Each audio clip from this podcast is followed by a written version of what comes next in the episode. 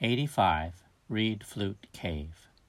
Reed Flute Cave is a spectacular cave located in Guilin City. Walking into Reed Flute Cave, you will be amazed at how radiant the stalagmites look. The rainbow lights and dazzling array of massive natural formations compose a dreamy wonderland. The underground lake peacefully flows along the cave, with the reflection of the cave veiling on the river and flowing quietly with the stream, which makes the beauty even more vivid and dynamic.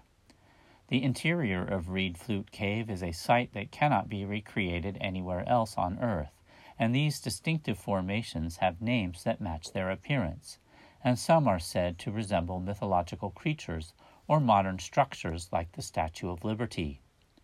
Outside the mysterious cave, you will find abundant reeds grow and thrive there. They can be used to make flutes, and that is how the cave was named. Just close your eyes and imagine yourself standing in the midst of the reeds and get refreshed, breathing the fresh air and catching the gentle whistling of the flute. Outside the cave, it's a perfect, tranquil hermitage where China's Thoreau may live.